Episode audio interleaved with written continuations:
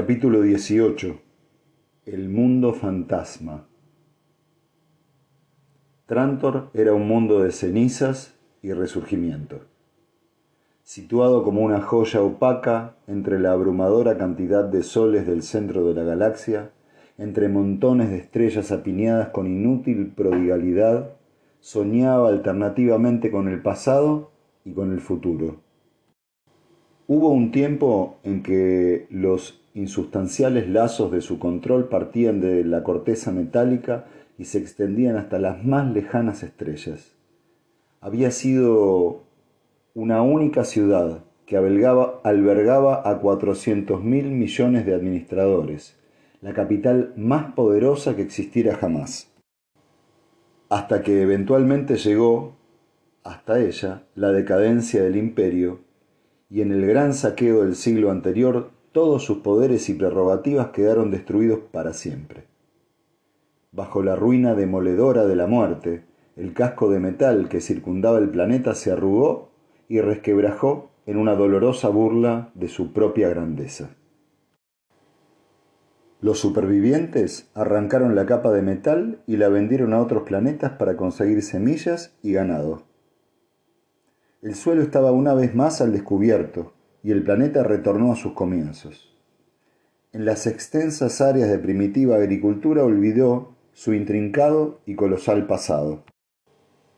O lo hubiera olvidado de no ser por los restos todavía poderosos que elevaban hacia el cielo sus enormes ruinas en un digno y trágico silencio. Arcadia contemplaba el borde metálico del horizonte con el corazón oprimido. El pueblo en que vivían los Palver no era para ella más que un montón de casas, pequeño y primitivo. Los campos que lo rodeaban eran de un amarillo dorado, sembrados de trigo.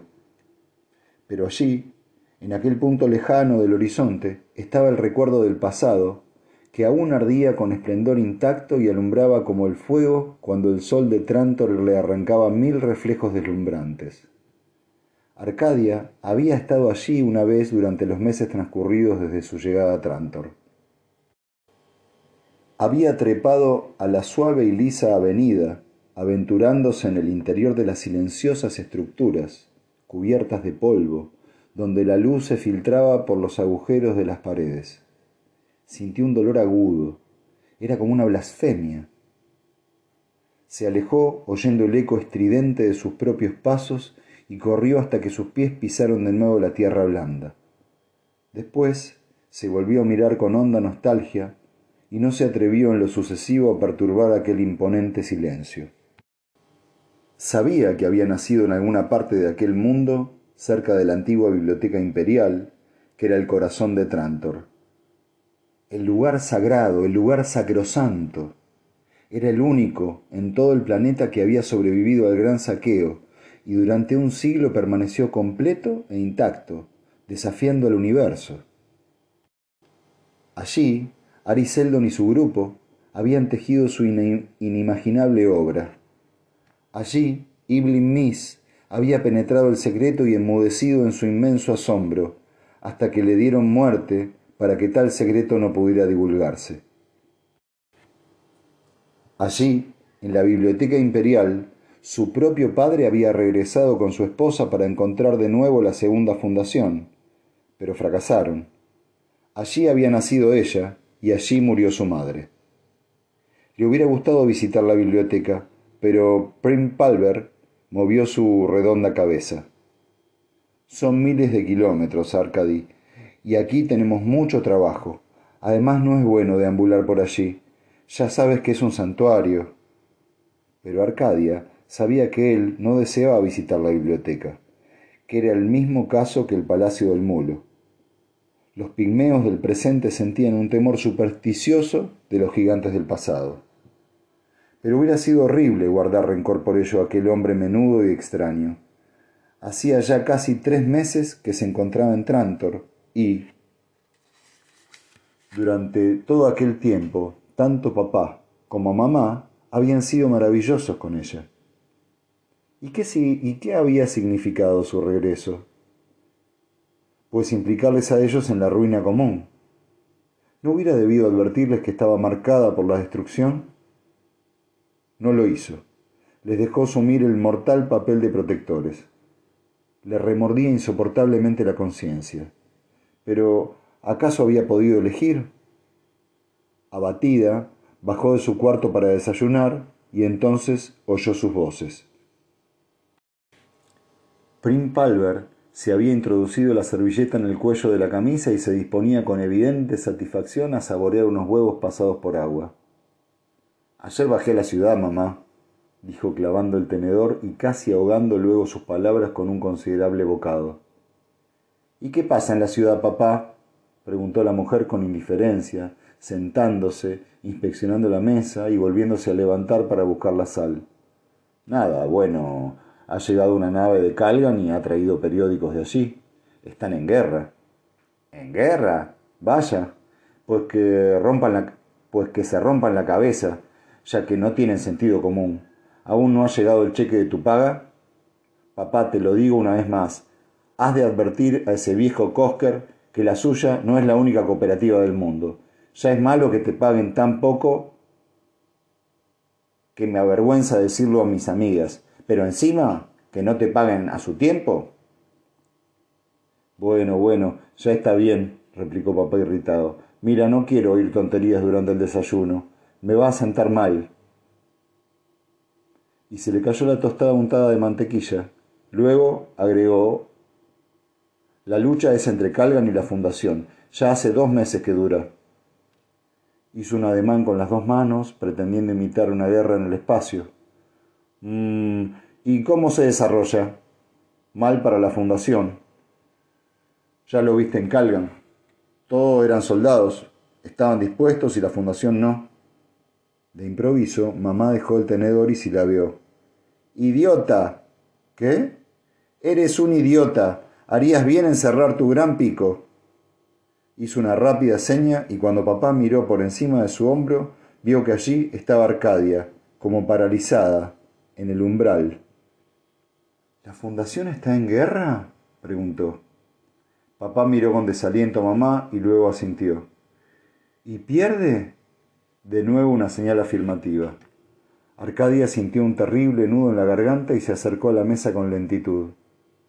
¿Así que todo ha terminado? musitó. ¿Terminado? repitió papá con falsa animación. ¿Quién ha dicho que todo ha terminado? En la guerra pueden ocurrir muchas cosas. Además, eh, además... Siéntate, querida, dijo mamá con voz suave.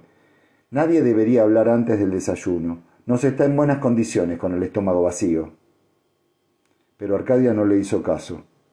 ¿Están en términos los calganianos? No, repuso gravemente papá. Las noticias son de la semana pasada y Terminus continúa luchando. Es cierto, te estoy diciendo completamente la verdad. Y la fundación es todavía fuerte. ¿Quieres que te traiga los periódicos? Sí. Los leyó mientras intentaba comer algo y sus ojos se humedecieron mientras leía. Santani y Corel se habían rendido sin luchar. Una escuadra de la flota de la Fundación había sido atrapada en el escasamente poblado sector de Ifni y casi todas sus naves fueron aniquiladas.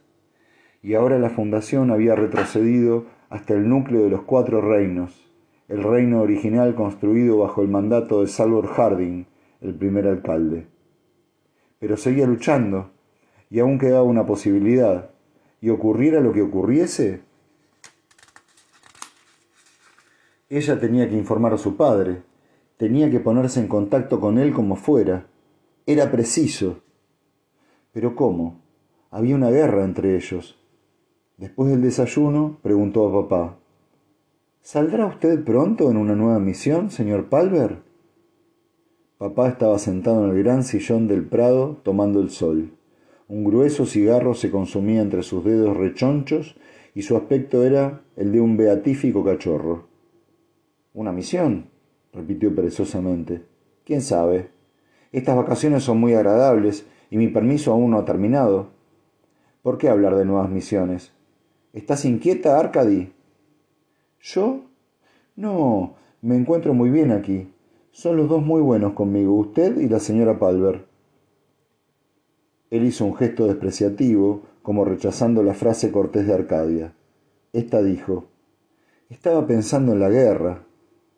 No pienses en ella. ¿Qué puedes hacer tú? Si es algo que no puedes evitar, ¿por qué romperte la cabeza? Pero estaba pensando que la Fundación ha perdido la mayoría de sus mundos agrícolas. Probablemente han tenido que racionar los alimentos. Papá pareció confuso. No te preocupes, todo irá bien. Ella apenas le escuchó.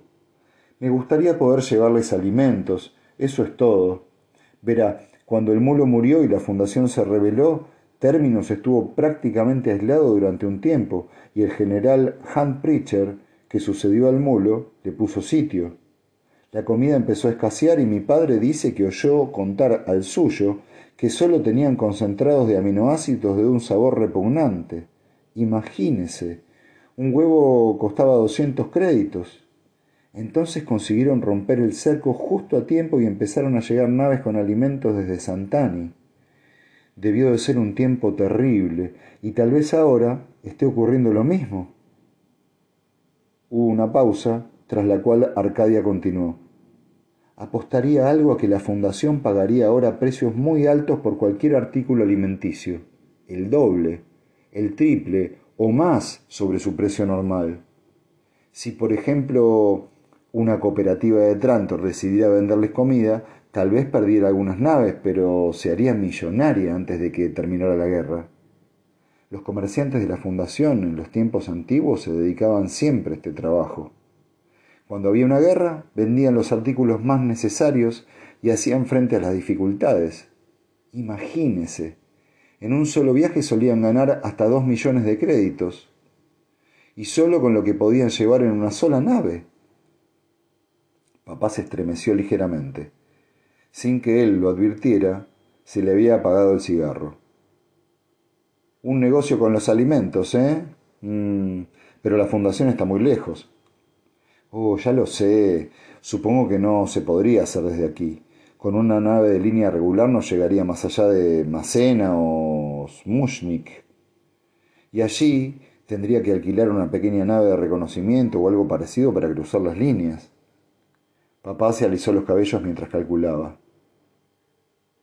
Dos semanas después, los preparativos para la misión habían concluido.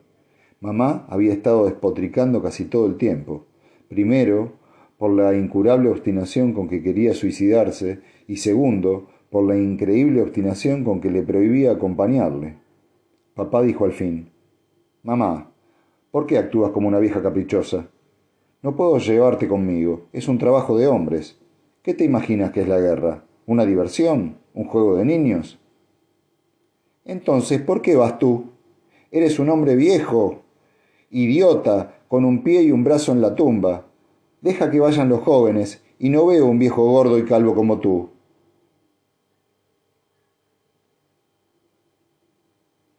No soy calvo, replicó papá con dignidad. Aún tengo muchos cabellos. Y por lo que de ser yo, ¿Y por qué no he de ser yo quien se lleve la comisión? ¿Por qué he de ser un joven? Escucha, esto puede significar millones. Ella lo sabía y guardó silencio. Arcadia le vio una vez más antes de que se marchara. ¿Irá usted a Terminus? le preguntó. ¿Por qué no? Tú misma has dicho que necesitan pan, arroz y patatas. Haré un trato con ellos y se lo venderé. Entonces, quiero pedirle una cosa. Si va a Terminus, ¿podría, ¿podría ver a mi padre? El rostro de papá se arrugó lleno de comprensión. Oh, ¿y crees que hacía falta que me lo dijeras? Claro que iré a verle. Le diré que estás muy bien y que todo va sobre ruedas y que cuando la guerra termine te llevaré a casa. Gracias. Le diré cómo puedo encontrarle. Su nombre es Dr. Toran Darrell y vive en Standmark, un suburbio de Terminus. Puede tomar un avión de enlace que va hasta allí. La dirección es 55 Channel Drive. Espera, que voy a anotarlo. No, no, no. Arcadia le cogió el brazo. No debe llevar nada anotado. Tendrá que recordarlo. Y encontrarle sin pedir ayuda a nadie. Papá parecía perplejo. Luego se encogió de hombros. Muy bien. Es el 55 Channel Drive, en Stanmark, un suburbio de Terminus. Y se va en avión, ¿correcto? Hay otra cosa. ¿Cuál? ¿Quiere decirle algo mi parte? ¿Quiere decirle algo de mi parte? Pues claro. Quiero decírselo en voz muy baja. Él inclinó la cabeza hacia ella y Arcadia le susurró unas palabras. Papá abrió mucho los ojos. ¿Eso es lo que quieres que le diga? Pero si no tiene ningún sentido. Él sabrá de qué se trata. Diga solamente que es un mensaje de mi parte y que yo he dicho que él sabrá de qué se trata. Lo ha de decir exactamente como se lo he dicho yo. No cambie nada. ¿No lo olvidará? ¿Cómo puedo olvidarlo? Son solo cinco palabras. Escucha. No, no, no, no, no, no. Arcadia dio varios saltitos impulsada por la intensidad de sus sentimientos. No lo repita. No lo repita a nadie. Olvídese de ello excepto cuando vea a mi padre. Prométamelo. Papá volvió a encogerse de hombros. Está bien, lo prometo. De acuerdo, repuso ella con expresión triste. Cuando le vio bajar por el camino hacia el lugar donde le esperaba el aerotaxi para llevarle al espaciopuerto, Arcadia se preguntó si iría hacia la muerte por culpa de ella. Se preguntó si volvería a verle alguna vez. Casi no se atrevía a entrar de nuevo en la casa y enfrentarse a la bondadosa mamá. Tal vez, cuando todo hubiera terminado, tendría que suicidarse por el mal que les había hecho.